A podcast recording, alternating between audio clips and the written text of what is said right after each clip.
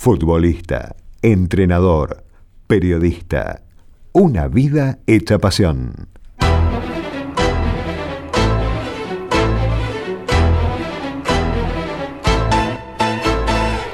Apodado el Mariscal por su juego firme y elegante como marcador central, debutó como futbolista en 1961. Roberto Perfumo es considerado uno de los mejores de la historia del fútbol argentino y de los consagrados en su puesto a nivel mundial. Tiro libre pues. Se va a hacer efectivo seguramente por intermedio del Perfumo. Una barrera muy apretada. Pasquio también está muy cerca, lo propio acontece con Cárdenas. Va a tirar perfumo, lo hace violentamente.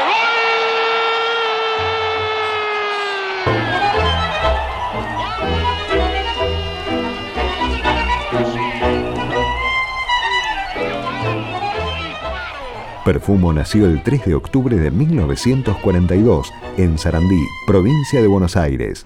Allí se inició en el fútbol amateur. Era 1957 en el Pulqui, el equipo de su barrio. Y se nos daba de chico por el fútbol porque era un barrio absolutamente futbolero. Además era la posibilidad de, de entrar en los grupos de juegos. No te olvides que estamos hablando de, de los años 50 y además porque era también la posibilidad de trascender, de dar, de dar el salto, ¿no?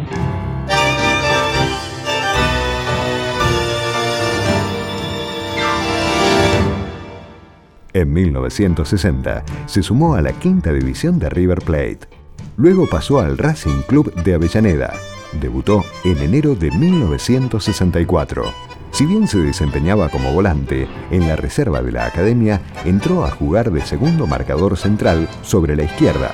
Llegó a la primera división de la mano de Néstor Pipo Rossi contra Ferrocarril Oeste. Perdieron 1 a 0, pero desde el primer minuto relució su calidad. Bueno, la cancha nuestra, el Racing no nos ganaba nadie, estoy seguro. Eh, no es como ahora, que ahora les pesa más ser locales. Ahora, ahora dicen, no, la responsabilidad es de ellos. No, la responsabilidad es nuestra y le vamos a hacer tres goles. ¿Cómo? No es, no es así. En Racing demostró ser uno de los mejores defensores del país al conquistar el Campeonato Argentino, la Copa Libertadores y la Intercontinental en 1966. Era el equipo de José, de Juan José Pisuti. El director técnico, que llegó a Racing en 1965, lo colocó por derecha y así Perfumo se convirtió en uno de los zagueros de excelencia del fútbol argentino. Una de las decepciones más grandes mías fue, fue la selección. Nosotros somos una generación frustrada, porque la desorganización era tal que el desánimo era tremendo. ¿Viste una tropa desanimada? Bueno, porque la selección argentina nadie la tenía en cuenta. Con la selección nacional debutó en mayo de 1964 en Lima integrando la juvenil que buscaba la clasificación para los Juegos Olímpicos de Tokio. Disputó 37 partidos para la albiceleste y fue el baluarte en los mundiales de 1966 y 1974. En 1971 partió al Cruzeiro de Brasil, donde ganó en tres ocasiones el Campeonato Mineiro y una vez la Copa Minas Gerais. Yo fui en, el Brasil para el defensor, el peor Brasil de todos los tiempos, el, fútbol brasileño de los 70. Yo tuve cuatro años ahí en Cruzeiro y había 10 ribelinos Recife, ¿viste? Y, en Porto Alegre y, y en Fortaleza, donde vos quieras. Y era para admirarlo, sí, sí.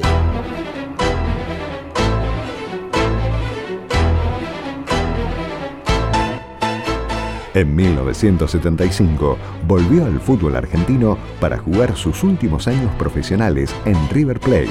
Casualidad o no, su regreso coincidió con la primera vuelta olímpica del club en 18 años. Se retiró en 1978 con 36 años. El fútbol es, el fútbol es casi una anécdota trágica, graciosa pero trágica hay cosas muy lindas. Había un entrenador de Bora Milutinovich, dirigía la selección de Estados Unidos. Un día voy a, un día voy a verlo en, San José, en California. Termina la práctica un desastre el equipo de él. Y me dice, Roberto, es así, el fútbol es maravilloso. Lástima que hay partido.